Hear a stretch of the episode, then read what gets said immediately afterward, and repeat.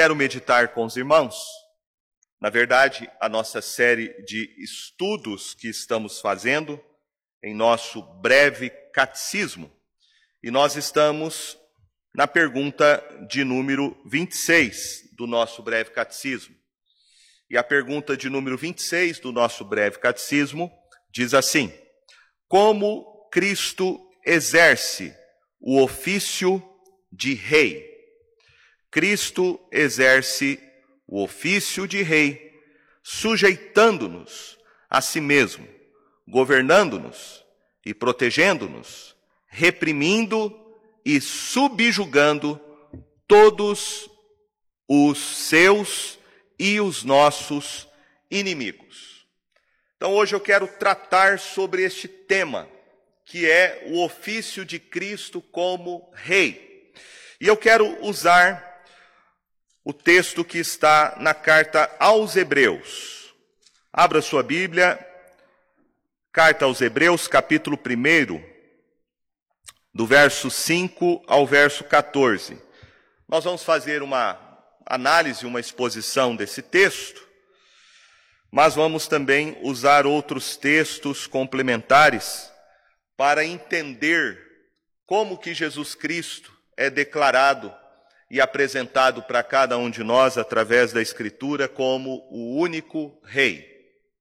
Acompanhe a leitura. Hebreus capítulo 1, verso 5 ao verso 14. Diz assim a palavra de Deus: Pois a qual dos anjos disse jamais: Tu és meu filho, eu hoje te gerei.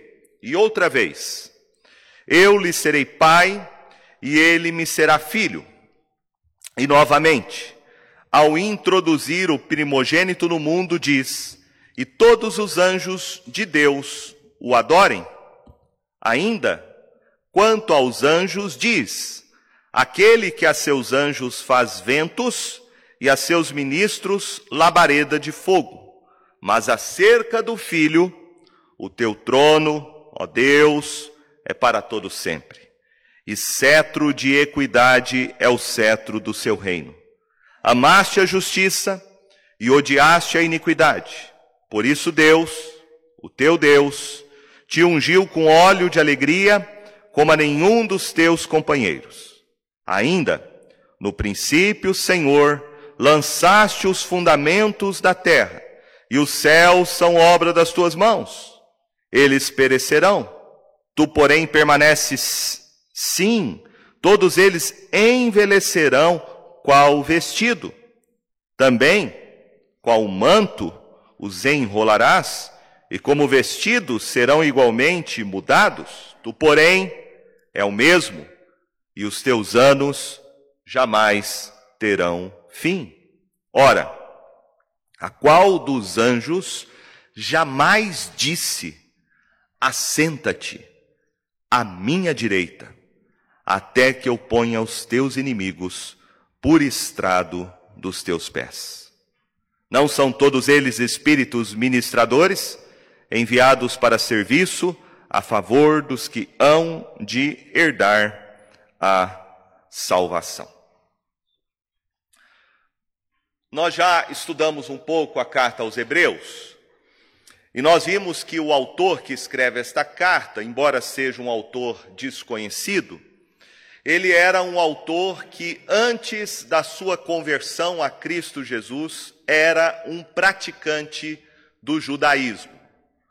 Mas quando ele compreendeu, quando ele compreendeu que aquilo que a religião judaica falava a respeito do Messias, e ele pôde entender então que o Messias é Jesus Cristo, o autor abandona o judaísmo e agora confessa que o cristianismo é exatamente a reforma que veio da antiga aliança. Portanto, todo judeu que realmente se converte a Jesus Cristo abandona toda a forma e prática do judaísmo. Ele escreve para judeus, por isso a carta é chamada Epístola aos Hebreus, porque ela é endereçada para judeus, judeus que também agora estavam proclamando que Jesus é o Messias prometido. Mas estava acontecendo algo muito grave.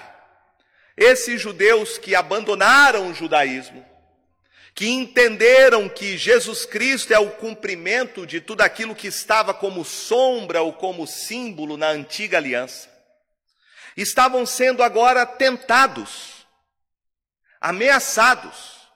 Alguns estavam perdendo até mesmo seus bens materiais, sendo mandados embora dos seus empregos. Quem sabe alguns já haviam sido até mesmo mortos, porque estavam declarando que o judaísmo passou e que agora Jesus Cristo é o Messias prometido. Esses judeus convertidos ao cristianismo estavam sendo duramente perseguidos, estavam sendo ameaçados pelos seus próprios patrícios, ou seja, judeus que não criam que Jesus era o Messias, estavam denunciando esses judeus cristãos aos tribunais romanos. O autor da carta, que não sabemos quem é, embora haja muita especulação que possa ser o apóstolo Paulo, mas a gente não pode afirmar com absoluta certeza que seja ele, o autor da carta. Este autor toma conhecimento desta severa perseguição que esses judeus, que agora são cristãos, estão sofrendo. E o que ele faz? Ele escreve essa carta para provar a superioridade do cristianismo em relação ao judaísmo. A carta inteira é uma defesa da fé em Jesus Cristo. A carta inteira, do começo ao fim, é uma prova de que Jesus Cristo é superior ao judaísmo. E ele começa no capítulo 1 mostrando que Jesus é superior aos profetas do Antigo Testamento profetas que pertenciam à antiga aliança. Ele começa dizendo, no verso de número 1, havendo Deus outrora falado muitas vezes e de muitas maneiras aos pais pelos profetas, nestes últimos dias nos falou pelo Filho, a quem constituiu herdeiro de todas as coisas, pelo qual também fez o universo. Veja que ele mostra que Jesus é superior aos profetas. Na verdade, Jesus é a revelação final de toda a revelação divina. Ele é a própria palavra de Deus que veio ao mundo para revelar todo o conhecimento que nós precisávamos ter a respeito de Deus e da Sua vontade.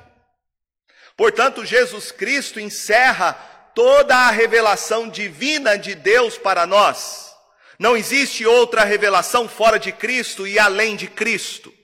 Cristo é a revelação final e completa de Deus para os homens. Ele é superior aos profetas do Antigo Testamento. Na verdade, Cristo Jesus é o profeta dos profetas.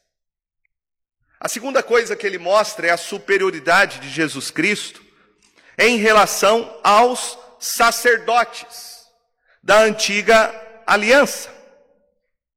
E ele diz, por exemplo, a respeito do sacerdócio de Jesus Cristo, superior ao sacerdócio araônico, ao sacerdócio levita, no capítulo 7. Ele vai dizer, a partir do verso de número 26, dizendo: Com efeito, com, nos convinha um sumo sacerdote como este, santo, inculpável, sem mácula, separado dos pecadores e feito mais alto do que os céus, que não tem necessidade, como os sumos sacerdotes, de oferecer todos os dias sacrifícios pelos pecados. Primeiro, por seus próprios pecados, depois pelos pecados do povo, porque fez isto uma vez por todas, quando a si mesmo se ofereceu. Porque a lei constitui sumos sacerdotes a homens sujeitos à fraqueza mas a palavra do juramento que foi posterior à lei constituiu o Filho perfeito para sempre. ele então está mostrando que Jesus Cristo é o sacerdote superior acima de todo e qualquer sacerdote que viveu antes dele. Jesus Cristo é o sumo sacerdote que foi ordenado, segundo ele, pela ordem de Melquisedeque, não pela ordem araônica. Ele não veio da tribo de Levi, mas na antiga aliança Deus já havia jurado que o seu filho seria o sacerdote para sempre. Portanto, não precisamos mais de sacrifícios de animais, não precisamos mais da figura do templo, não precisamos mais de sacerdotes que nos representam diante de Deus. Hoje nós temos o sumo sacerdote acima de todos eles. Cristo Jesus é o nosso sacerdote. Ele realizou uma obra completa na cruz do Calvário quando a si mesmo se ofereceu por nós. Ele morreu naquela cruz como cordeiro santo imaculado oferecido a Deus Pai para pagar a nossa dívida com Ele. Ele levou sobre si as nossas culpas, Ele levou sobre si as nossas iniquidades. E ele ressuscitou ao terceiro dia, sendo anunciado pelo Pai como nosso Salvador, colocado e entronizado à destra de Deus Pai para ser o nosso advogado e intercessor. Cristo Jesus somente é o nosso sumo sacerdote. Ele prova que Jesus é o profeta, ele prova que Jesus é o nosso sacerdote. E agora, então, no texto que lemos, ele prova que Jesus é o nosso rei. Ele é o nosso rei. E veja como que o autor prova que Jesus é o nosso rei. Ele fala aqui no capítulo 1 a respeito dos anjos. O autor vai falar a respeito dos anjos porque os anjos tinham um papel muito importante dentro do judaísmo. Por um lado, no Antigo Testamento, havia este registro de como os anjos apareceram aos servos de Deus e socorreram eles em momentos de grande necessidade. Os anjos são mostrados no Antigo Testamento como mensageiros de Deus, que são enviados para servir o seu povo, para abençoar o seu povo e levar diante deles o plano de Deus. Então, no judaísmo, havia certas ideias concebidas a respeito de anjos que não se encontram com muito clareza no Antigo Testamento. Por exemplo, os judeus acreditavam que a lei de Moisés havia sido dada por intermédio de anjos. Lá há uma referência sobre isso, lá em Atos capítulo 7, verso 53, na pregação no sermão de Estevão, quando ele diz assim: vós que recebestes a lei por ministério de anjos e não a guardastes. O próprio autor aos Hebreus, no capítulo 2, aí no verso de número 2, ele afirma algo sobre a lei e ele diz assim: Se, pois, se tornou firme a palavra falada por meio de anjos, e toda a transgressão ou desobediência recebeu justo castigo. Ele está falando sobre a lei, né? sobre a palavra que foi comunicada por intermédio de anjos. Então havia essa crença de que os anjos estavam lá no Monte Sinai, de que eles receberam a lei de Deus, aquelas duas tábuas de pedra, e foram os anjos que teriam entregado essas tábuas de pedra para Moisés. Por essa razão, a lei de Moisés era tão gloriosa, porque ela tinha sido entregue por meio de anjos. Então, muitos desses judeus, quando eles começaram a ouvir a pregação apostólica, e eles receberam a mensagem do Evangelho como sendo de Deus, eles estavam rejeitando o judaísmo, crendo que Jesus é o Messias prometido. Esses judeus começaram então, como já disse, a sofrer e a enfrentar uma série de dificuldades e perseguições para voltarem ao judaísmo que eles haviam abandonado.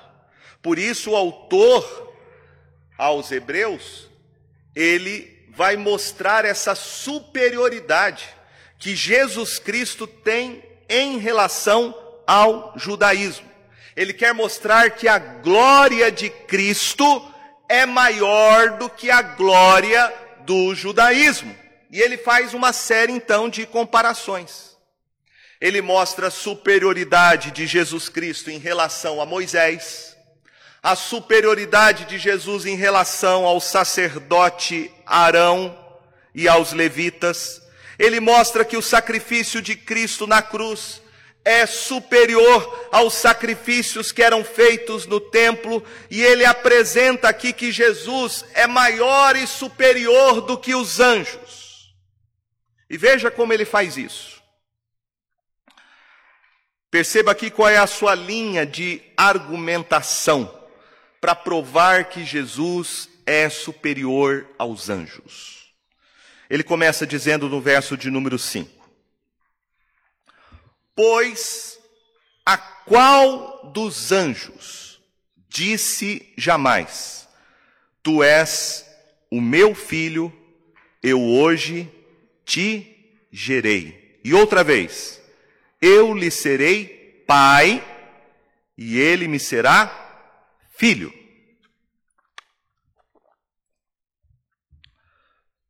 Ele começa dizendo: Pois a qual dos anjos disse jamais? Ou seja, qual foi o anjo que recebeu da parte de Deus esta declaração? Qual? Ou seja, Deus nunca se referiu a um anjo deste jeito. Ele nunca se referiu ao anjo dizendo essas palavras. E aqui ele cita dois textos. Ele cita o Salmo 2, Salmo 2, verso 7, e ele cita o texto de 2 Samuel, capítulo 7, versículo 14. Ele cita muito o Antigo Testamento, porque esses judeus, que agora são cristãos, conhecem o Antigo Testamento. Então ele vai usar exatamente aquilo que eles conhecem da teologia do Antigo Testamento, dos escritos do Antigo Testamento, para a partir do Antigo Testamento provar que Jesus é o rei por excelência. Que nunca nenhum anjo recebeu uma declaração dada pelo Pai como Jesus recebeu. E aqui ele está declarando que Jesus é o Messias. Messias no Antigo Testamento significa filho de Deus, gerado por Deus. Essa palavra aqui, gerado, precisa ser muito bem compreendida. Porque há muita gente fazendo confusão na cabeça de muitos crentes. Existe uma doutrina falsa e diabólica que ensina para as pessoas que Jesus é o primeiro ser, a primeira obra de mais excelência que foi criada por Deus Pai. E tomam esta palavra gerado neste sentido, aquilo que foi criado. Se você afirmar que Jesus foi criado por Deus Pai, você está dizendo que ele não é Deus. E isto é uma heresia. Isto é uma mentira diabólica. A palavra aqui gerado significa procedência. Jesus procede do Pai. Não é no sentido de criação o que o autor está dizendo é que Jesus é o Filho eterno de Deus Pai. Não haveria qualquer sentido no texto dizer que Jesus Cristo foi gerado pelo Pai se ele está comparando que Jesus é superior aos anjos. Os anjos, sim, foram gerados pelo Pai no sentido de que eles foram criados. Os anjos não são eternos. Os anjos são criaturas de Deus. Portanto, se ele quer provar que Jesus é superior aos anjos, esse argumento não convenceria ninguém. Ele está exatamente mostrando a superioridade de Jesus Cristo, provando que Jesus é Deus. É o Filho de Deus eterno gerado pelo Pai, ou seja, o Pai e o Filho têm a mesma essência, a mesma substância, a mesma natureza. É por isso que existe uma relação uma relação singular entre o pai e o filho. Entre o pai e o filho. Eu lhe serei pai e ele me será filho. Há uma relação singular entre a primeira pessoa e a segunda pessoa da Trindade. E veja que no verso de número 6, ele novamente cita um texto, que é o texto que está em Deuteronômio, capítulo 32, verso 43, quando ele diz assim: E novamente, ao introduzir o primogênito no mundo, diz: E todos os anjos de Deus o façam quê? O adorem. Jesus é adorado pelos anjos. Os anjos adoram Jesus. Lembra no seu nascimento? Quando ele veio a este mundo? Os anjos adoraram a Jesus Cristo, dizendo: Glória a Deus nas maiores alturas e paz na terra a Deus, e paz na terra entre os homens a quem Deus quer bem. Jesus é adorado pelos anjos, ora. O que Deus proíbe no Antigo Testamento? É a gente adorar o quê? As tábuas que foram entregues por Deus a Moisés proíbe a adoração a ídolos. Proíbe a adoração a outros deuses. Proíbe a adoração a qualquer criatura. Ora, se o autor de Hebreus está dizendo que os anjos adoram Jesus, e se Jesus então é uma criatura de Deus Pai, isto seria uma blasfêmia.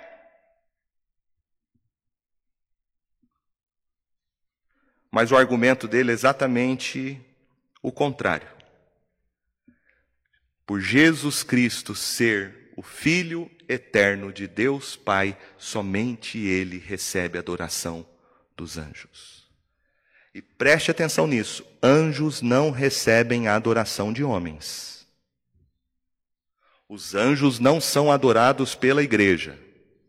Esse negócio de cantar música para anjo, louvor para anjo, orar para anjo, isso é heresia. Isso não é bíblico. Os anjos nunca receberam a adoração de homens. Nunca. Isso é heresia. Isso é blasfêmia. Você tem a própria experiência, né? Do, do, do apóstolo João. Lembra lá no livro de Apocalipse, no capítulo 19, quando João tem aquela visão da glória do Senhor, de tudo aquilo que é revelado a ele, e diz o texto que ele é tentado a adorar os anjos. Apocalipse 19.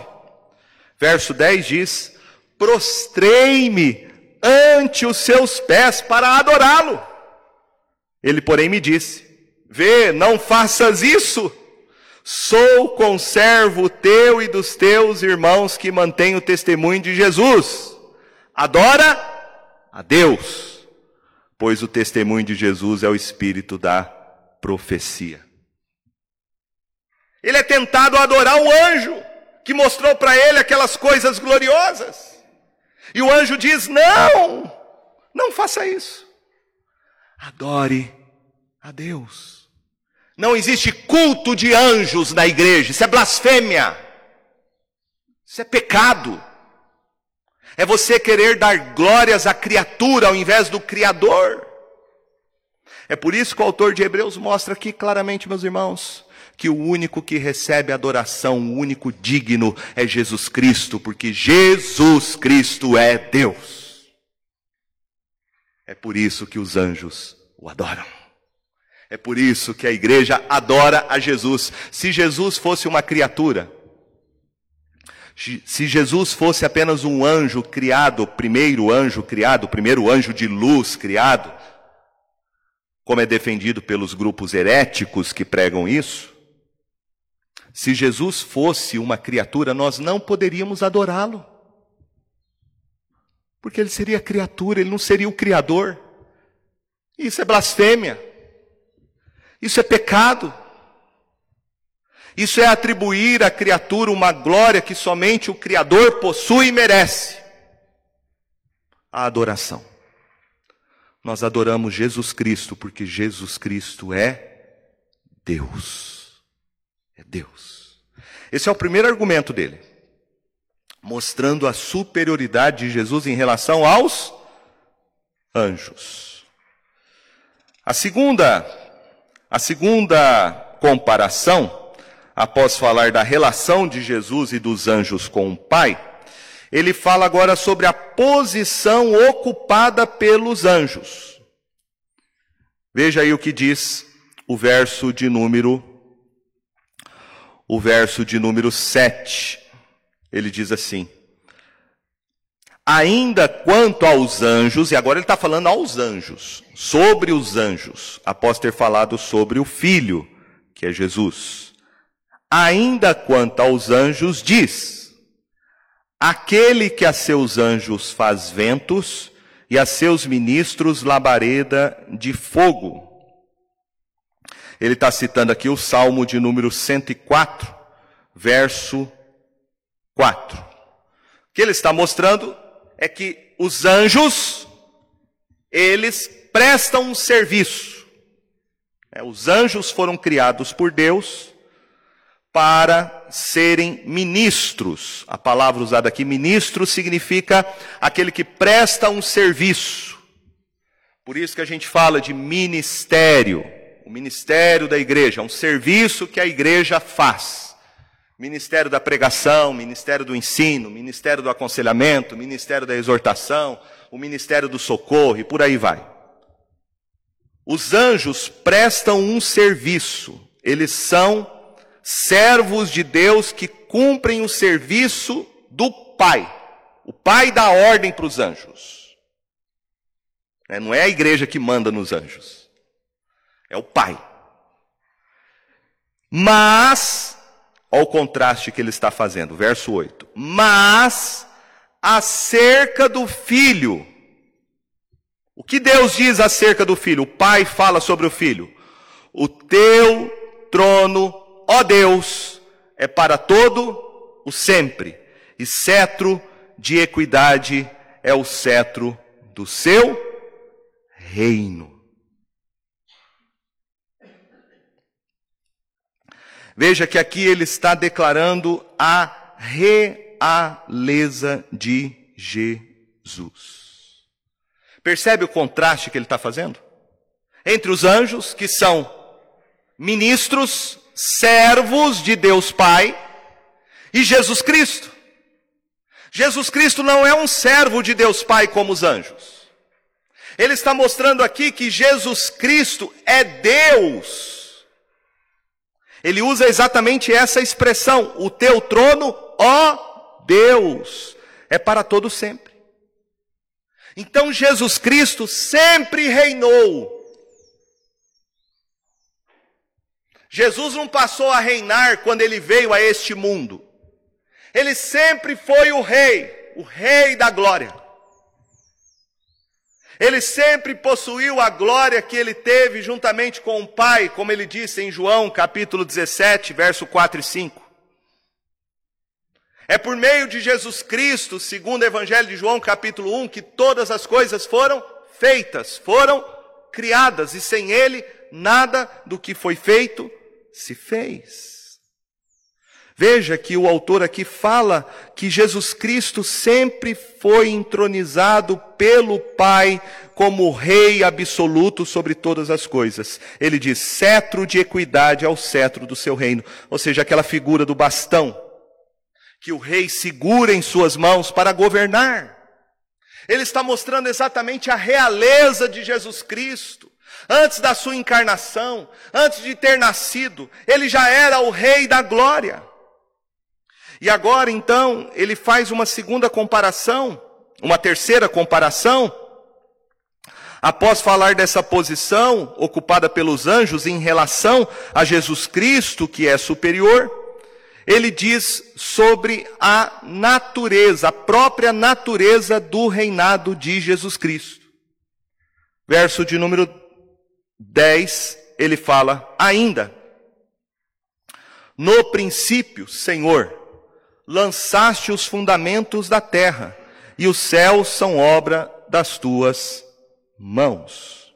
Eles perecerão, tu, porém, permaneces sim, todos eles envelhecerão, qual vestido? Também, qual manto enrolarás, e como vestidos serão igualmente mudados. Tu, porém, é o mesmo, e os teus anos jamais terá fim. Veja que ele mostra aqui que Jesus Cristo é superior aos anjos, porque Jesus Cristo é a palavra criadora de todas as coisas. É o Senhor Jesus Cristo quem criou tudo que existe. Ele que no princípio lançou os fundamentos da terra. Os céus são obra das tuas mãos. Os anjos não participaram da criação do mundo. Anjo não tem poder para criar absolutamente nada. Só um anjo criou alguma coisa. Sabe quem foi? Satanás. Ele é o pai da mentira. Anjo nenhum na Bíblia cria coisa nenhuma. Anjo nenhum na Bíblia faz milagres. Os anjos não têm esse poder. E aqui ele está provando que Jesus Cristo é o Criador de tudo que há. Jesus não é um anjo. Jesus é Deus. E em relação aos anjos, Jesus possui uma primazia que ninguém, nenhuma criatura jamais possuiu. Porque ele é o Filho de Deus. Ele é o Criador de tudo que há. Ele é o Filho eterno que compartilha da mesma natureza que o Pai e, portanto, tem o domínio sobre todas as suas criaturas. O seu reino está estabelecido nos céus e o seu reino domina sobre tudo, como diz o Salmo 103, verso 19. É a realeza de Jesus Cristo sobre todas as coisas sobre tudo que há. Ele é o rei que sempre existiu, porque por meio dele tudo foi criado. Então ele é um rei de poder. Não tem ninguém que tenha o poder que Jesus tem. Mas ele veio a este mundo. Ele desceu da glória. Ele esvaziou-se a si mesmo. Ele deixou a posição de realeza que ele tinha junto ao Pai para ser um servo sofredor e se humilhar até a morte morte de cruz. Mas quando ele veio a este mundo, Jesus Cristo não perdeu a sua realeza, pelo contrário, quando Jesus Cristo veio a este mundo, ele veio implantar o reino de Deus. Eu quero ver com você, por isso eu disse que não usaria apenas esse texto de Hebreus, outras passagens que mostram que Jesus veio implantar um reino. Se ele é rei, todo rei tem um reino. E Jesus Cristo mostra a natureza do seu reino. Como ele veio exercer domínio sobre o coração dos homens. Eu quero ler com você o texto que está lá em Mateus, capítulo de número 12. Abra a sua Bíblia. Dois textos. O primeiro, Mateus 12, e o segundo, Lucas 17.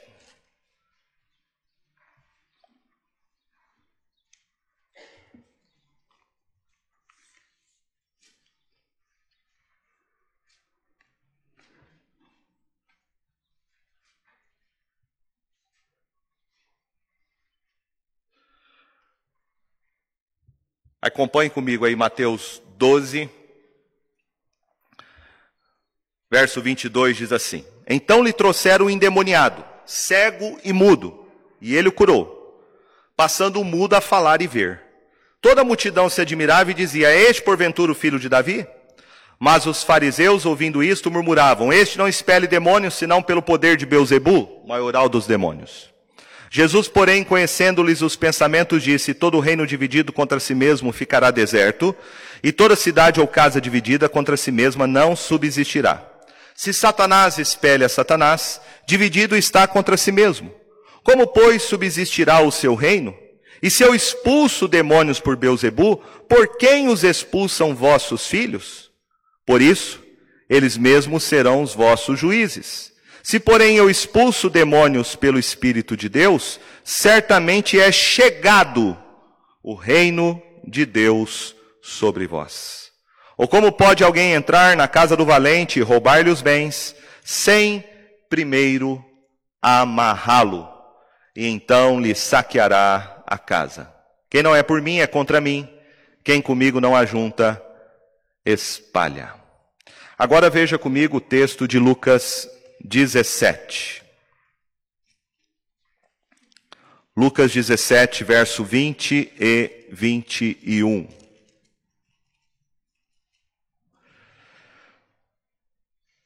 Interrogado pelos fariseus sobre quando viria o reino de Deus, Jesus lhes respondeu: Não vem o reino de Deus com visível aparência, nem dirão: Ei-lo aqui, ou lá está porque o reino de Deus está dentre vós, dentre vós. Guarde esses textos. Jesus está mostrando que o seu reino não é um reino terreno. Havia uma certa expectativa de que o reino de Jesus, quando ele implantasse, essa era a expectativa messiânica, de que o reino que ele implantasse seria um reino aos moldes de um reino humano. Mas Jesus quer mostrar aqui que o reino dele é um reino espiritual. Não é um reino que tem uma estrutura humana. E ele vai dizer isso também lá em João capítulo 18, veja aí na sua Bíblia. Quando ele é interrogado por Pilatos, no seu julgamento antes da sua crucificação. João capítulo 18, verso de número 36.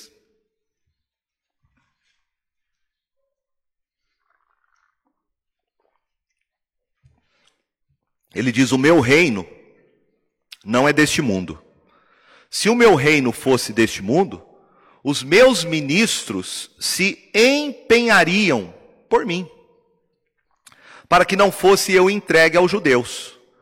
Mas agora o meu reino não é daqui. Perceba que Jesus está declarando que o reino dele não é um reino humano. Se o reino dele fosse humano, ele convocaria todos os homens para lutar por ele, para livrá-lo das mãos de Pilatos, para livrá-lo daquele julgamento injusto e bárbaro contra ele. Exatamente porque o seu reino não é humano, mas é um reino espiritual ele estava sendo julgado pelos homens a fim de cumprir o plano estabelecido pelo Pai para ser o nosso Salvador. O reino de Jesus é um reino espiritual.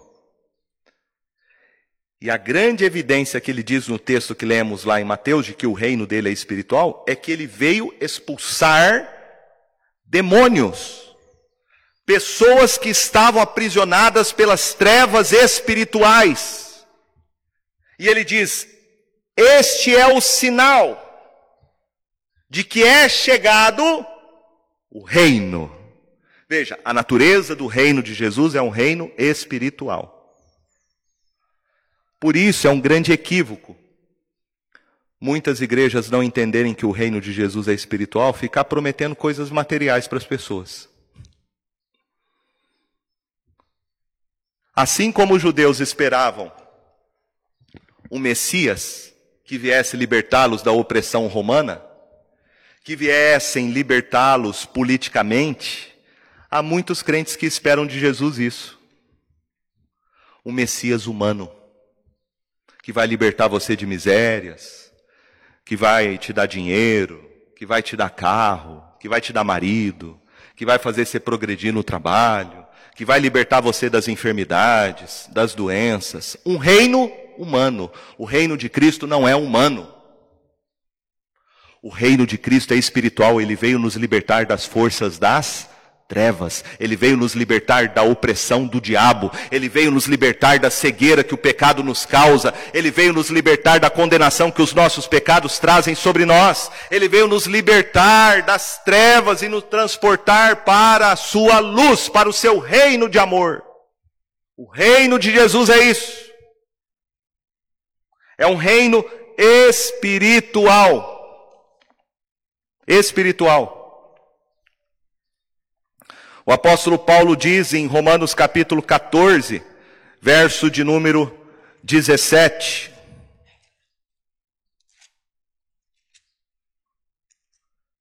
Porque o reino de Deus não é comida nem bebida, mas justiça e paz e alegria no Espírito Santo. O reino de Deus não tem nada a ver com coisas materiais. Não é comida e nem bebida. O reino de Deus é justiça, paz, alegria no Espírito Santo. É coisas espirituais. Essa é a natureza do reinado de Jesus sobre nós.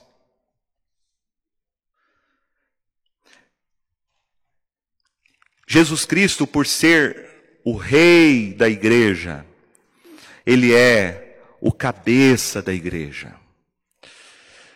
E Paulo vai desenvolver essa ideia em Efésios. Abra comigo a sua Bíblia. Há vários textos que ele nos mostra na carta aos Efésios que Jesus é o cabeça, o rei da igreja.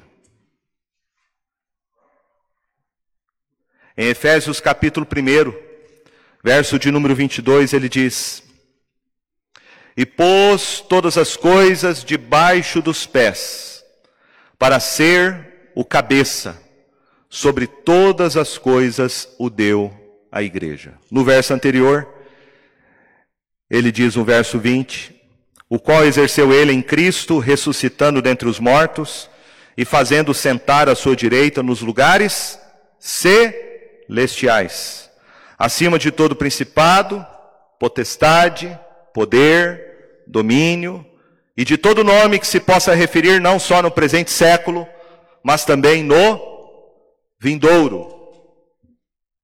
Jesus foi entronizado, diz Paulo, ele foi colocado numa posição de glória e honra pelo Pai.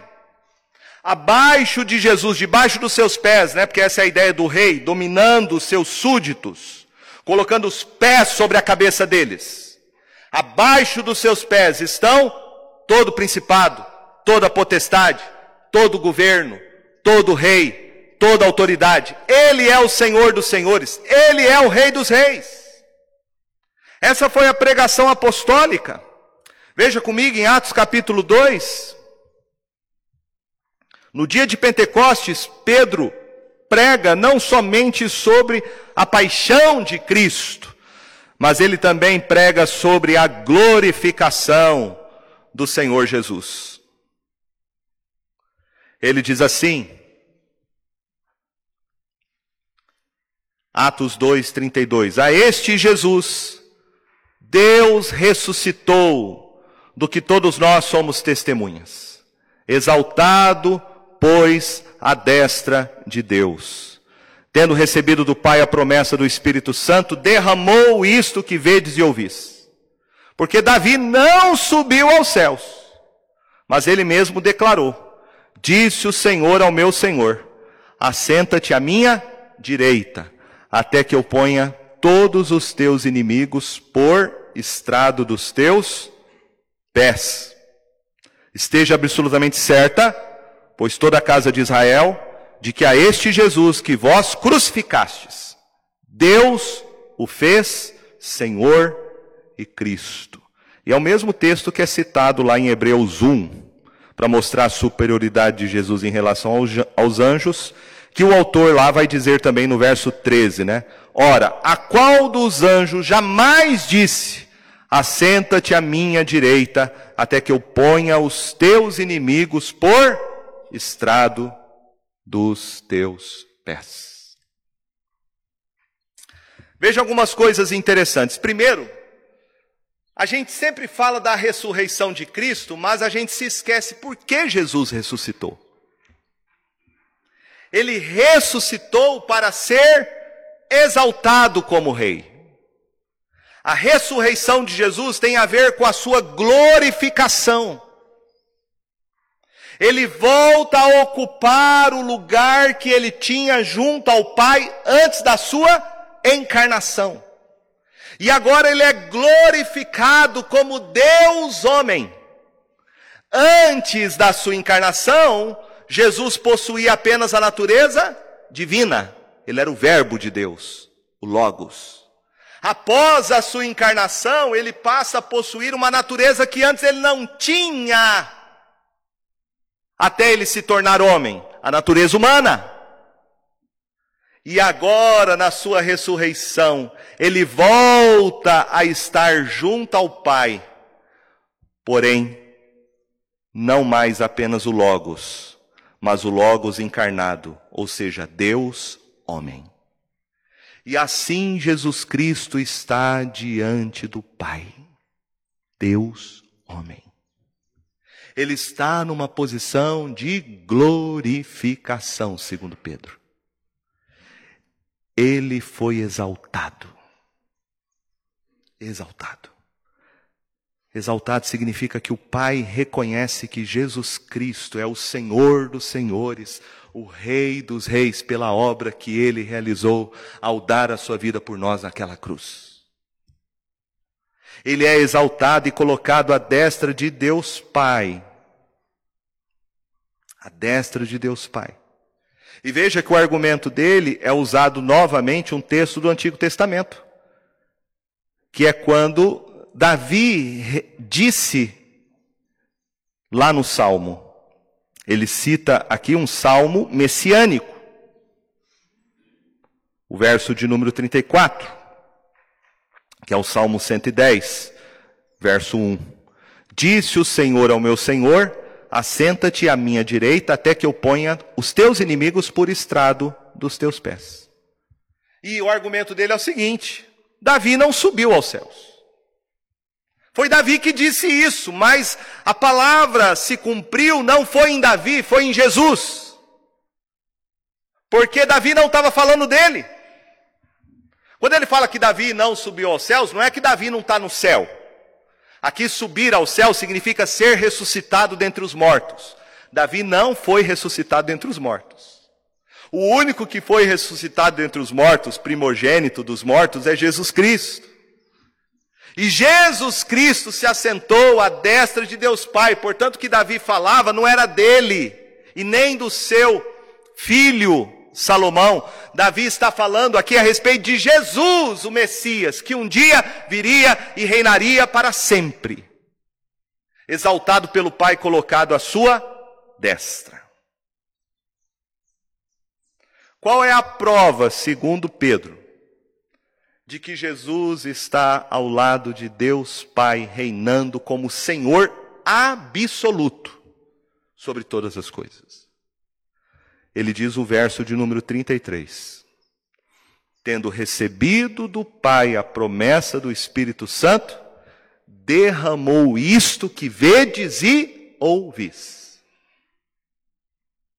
O argumento de Pedro é simples. O Espírito Santo foi derramado naquele dia de Pentecostes, porque Jesus foi entronizado pelo Pai como Senhor.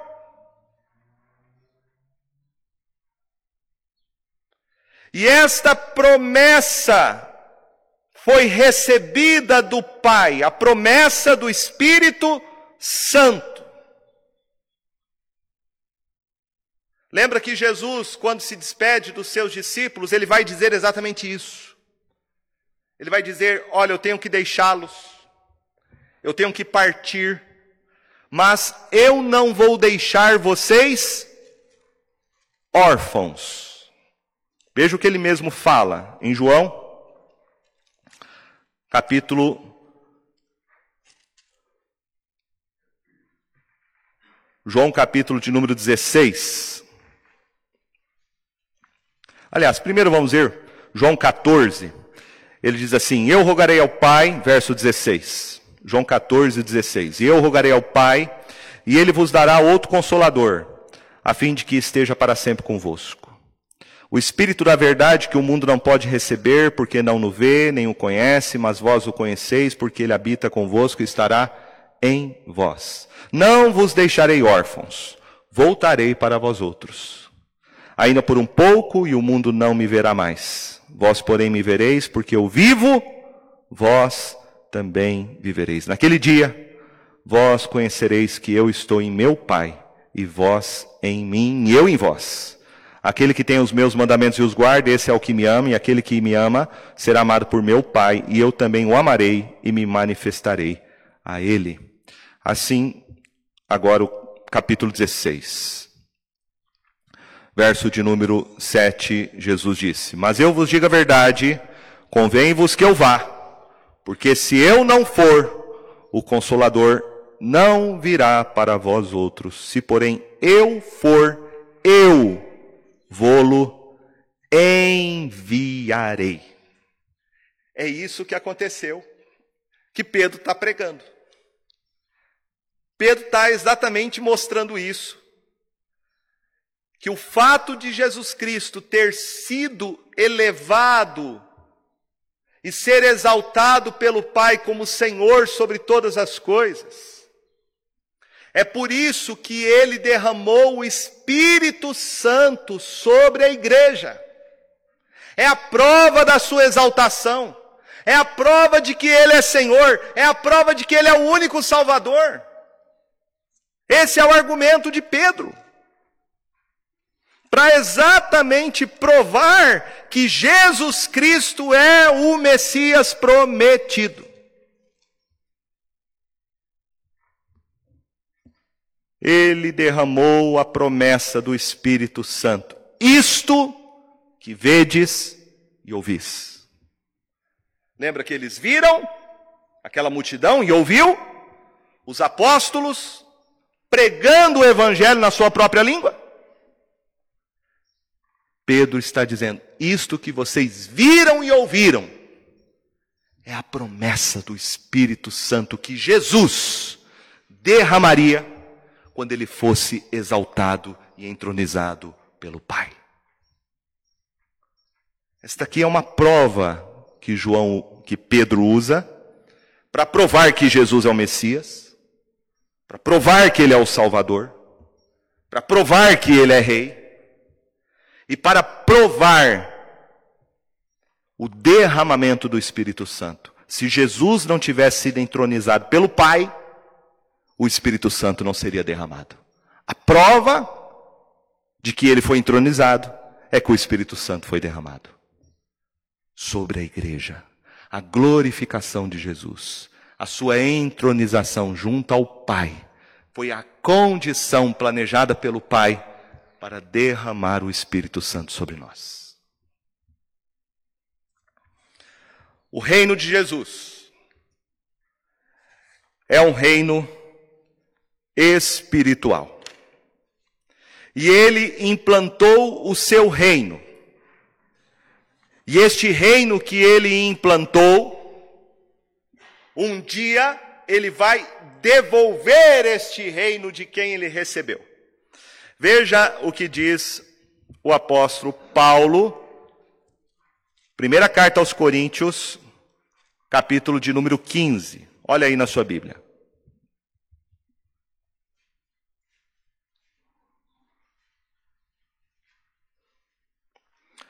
1 Coríntios 15, aqui Paulo está falando da ressurreição primeiro, ele fala da ressurreição de Cristo, e depois ele fala da ressurreição da igreja, que ele chama aqui de primícias.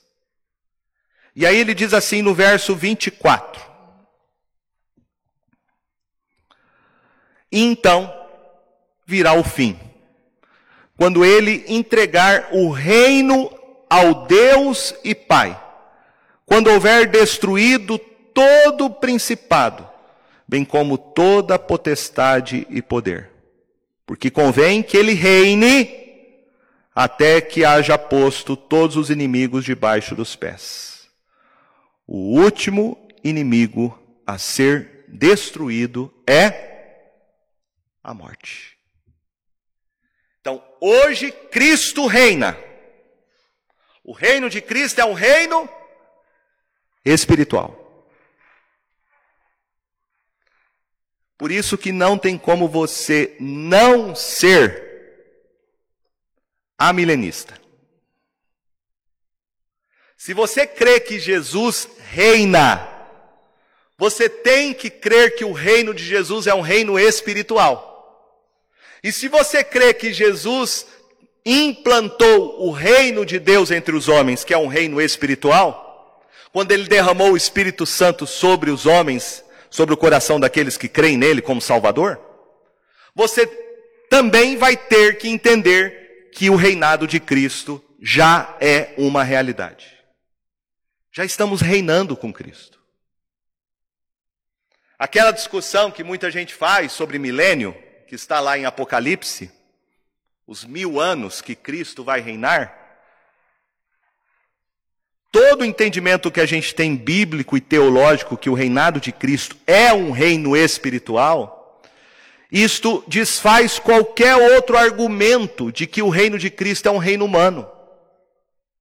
Portanto, se Apocalipse diz que Cristo reina durante mil anos, nós já estamos vivendo este reino de Cristo sobre a terra. Porque é um reino espiritual, não é reino humano não é estrutura humana, não é um sistema político.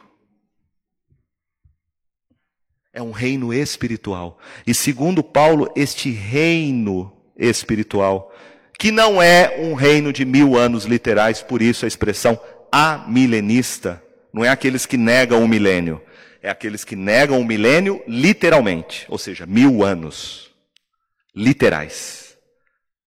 Amilenismo significa o reino espiritual de Cristo sobre os corações dos homens que creem nele como Salvador. E este reino espiritual, um dia Jesus vai devolver para o Pai. Quando? Verso 24, Paulo diz: Então virá o fim. Quando? Quando ele entregar o reino a Deus Pai quando houver destruído todo principado, bem como toda potestade e poder. Quando é que Jesus vai fazer isso? Quando ele voltar. E nós estamos aguardando a volta de Jesus. Quando Jesus Cristo voltar, ele vai entregar o reino que ele recebeu para o Pai. E nesse dia ele vai derrotar e destruir todo principado e potestade. Aquilo que Apocalipse vai dizer para nós, que ele lança o diabo, o falso profeta, ele lança o homem da iniquidade, a besta e os ímpios definitivamente no lago que arde com fogo e enxofre, que é a segunda morte. Quando vai acontecer isso? quando Jesus voltar. E não somente isso, Paulo diz: convém que ele reine até que haja posto todos os inimigos debaixo dos pés. E o último inimigo a ser destruído é a morte. Por isso que quando Jesus voltar, não vai ter mais morte. Ninguém vai morrer. Apocalipse diz isso, né? que as primeiras coisas passaram. Não vai ter mais lágrima, não vai ter mais luto, não vai ter mais pranto. Porque a gente, então, aí sim, vamos reinar agora fisicamente com Jesus em novos céus e nova terra. Aí sim será um reino político. Aí sim será um reino definitivo. Aí sim nós estaremos face a face com Jesus e com seu povo ressurreto dentre os mortos.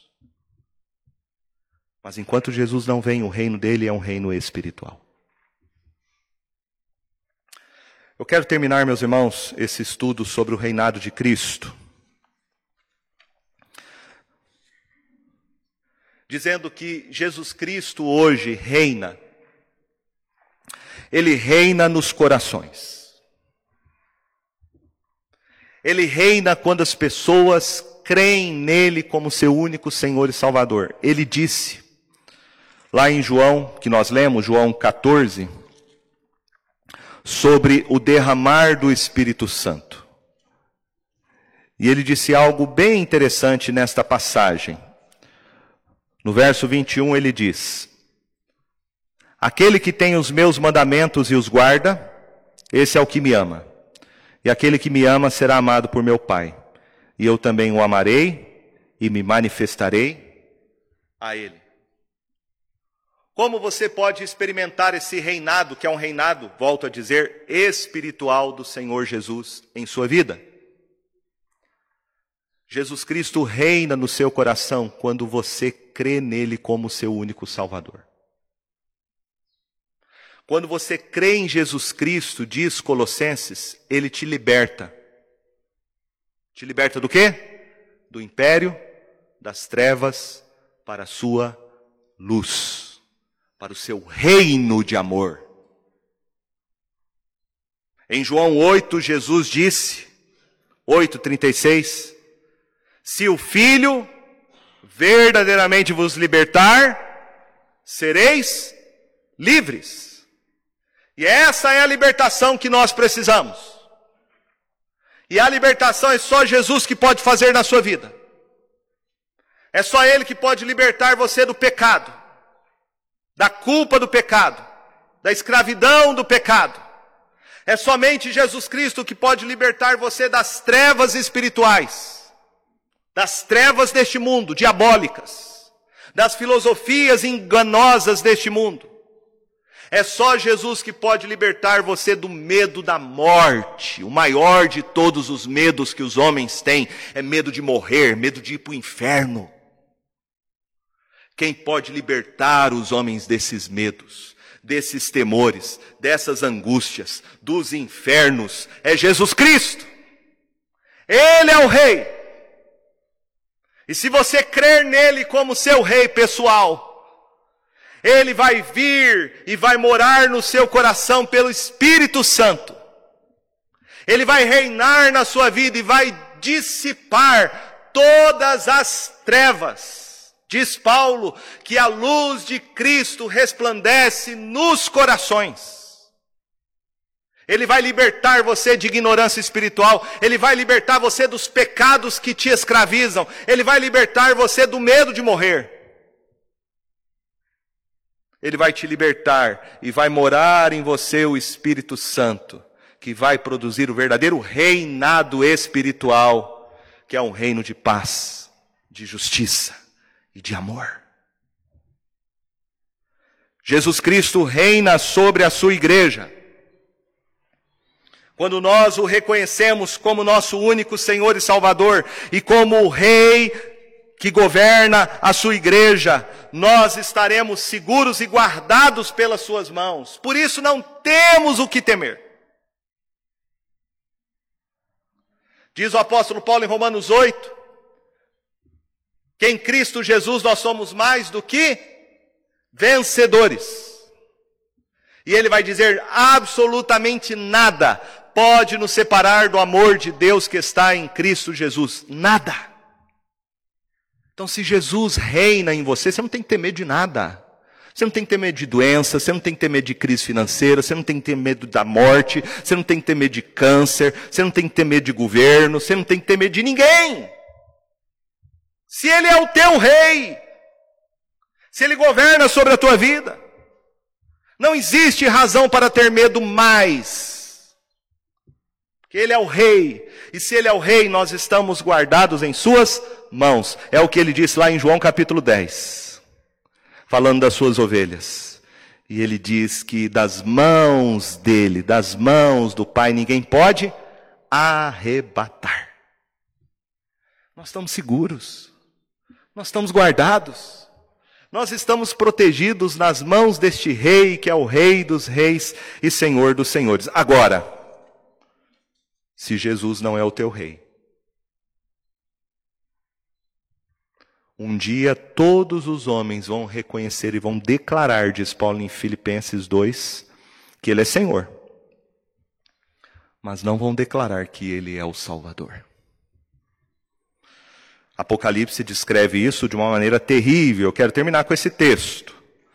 Apocalipse 19, quando fala da volta de Jesus como Rei vencedor.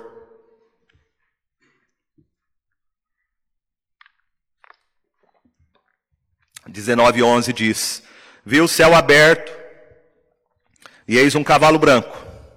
Seu cavaleiro se chama Fiel e Verdadeiro, e julga e peleja com justiça. Os seus olhos são chama de fogo. Na sua cabeça há muitos diademas. Tem um nome escrito que ninguém conhece senão ele mesmo. Está vestido com um manto tinto de sangue. E o seu nome se chama o Verbo de Deus. E seguiam-no os exércitos que há no céu, montando cavalos brancos, com vestiduras de linho finíssimo, branco e puro. Sai da sua boca uma espada afiada, para com ela ferir as nações. E ele mesmo as regerá com cetro de ferro. E pessoalmente pisa o lagar do vinho do furor da ira do Deus Todo-Poderoso. Tem no seu manto e na sua coxa o um nome escrito: Rei dos Reis e Senhor dos Senhores. Jesus Cristo vai voltar. E ele vai demonstrar na sua volta todo o poder e autoridade que ele tem recebido pelo Pai.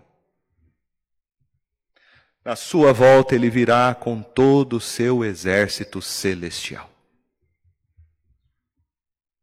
Todos os seus cavaleiros. E ele virá como servo, como rei, para cumprir exatamente aquilo que o Pai planejou. Ele vem para destruir todo principado e toda potestade. Ele vem para pelejar. É a última e final batalha. É a batalha contra as trevas do mal. É a batalha contra o diabo e seus anjos. Mas é a batalha contra os homens ímpios e caídos deste mundo. E ele mesmo vai exercer justiça. Justiça. O texto aqui é bem claro, é lógico, é numa linguagem espiritual. Quando fala que sai da sua boca uma espada afiada para ferir as nações. E vai reger, não é com um bastão de pastor, não. Pastor de bastão é para as ovelhas. Para os ímpios é cetro de ferro. E pessoalmente, diz o texto, pessoalmente, seja, o próprio Senhor Jesus, pisa o lagar do vinho do furor da ira de Deus. Veja que no, no, no verso 13 fala que o vestido dele está com manto tinto de. Do quê? Sangue. Porque ele pisa. ele mesmo vai se vingar dos ímpios. Vai respingar sangue na roupa do rei. É um rei, é igual aqueles filmes que a gente vê, só que isso vai ser muito mais glorioso. Quando o rei vence os inimigos e vai matando um a um, e vai cortando cabeça, e vai dilacerando corpos, e vai criando aquela, aquela, aquela imagem sanguinária. Assim vai ser a volta de Jesus. Por isso eu pergunto para você nessa manhã: você está preparado para Jesus voltar? Ele é o Rei. Se submeta hoje a Ele como seu Rei por amor, reconhecendo Ele como seu único Salvador. Se dobre e se curve a Ele como seu Rei pessoal, senão Ele virá como Rei para vingar-se de você. A espada que vai sair da boca dele é para matar é para exercer juízo divino. Por isso, volte-se para Ele hoje. Renda-se a Jesus hoje. Creia no seu coração e confesse a sua boca que Deus ressuscitou Jesus Cristo dentre os mortos e declare que Ele é o seu Senhor, para a glória de Deus Pai. Que nós possamos, como igreja, meus irmãos, especialmente nesse dia, nesse dia que nós estamos celebrando 28 anos de aniversário da nossa igreja. Nós possamos reconhecer que o único merecedor de glória, de honra e de louvor não são os homens. Não é quem passou por essa igreja, não é pastor, não é conselho, não é ninguém. O único merecedor de glória é Jesus. Ele é o cabeça da igreja. Ele, somente Ele é o cabeça da igreja. E que nós nos submetamos a Ele, somente a Ele a Cristo Jesus e que Ele governe sobre nós pela Sua palavra e através do Seu Espírito Santo. Amém?